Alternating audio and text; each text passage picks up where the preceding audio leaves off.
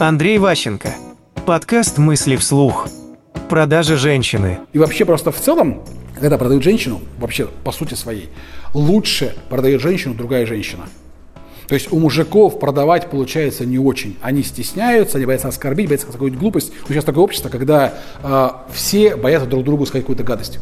И поэтому там условно негру можно говорить, что он негр, и называть других негров неграми, а белому нельзя. Вот здесь такая же история. То есть э, сейчас там сексизм, все эти мужские вот эти какие-то нарушения, там гендерные твари. То есть э, если э, люди подсознательно боятся. Мужчины боятся говорить откровенно, тем более о женщинах, тем более публично.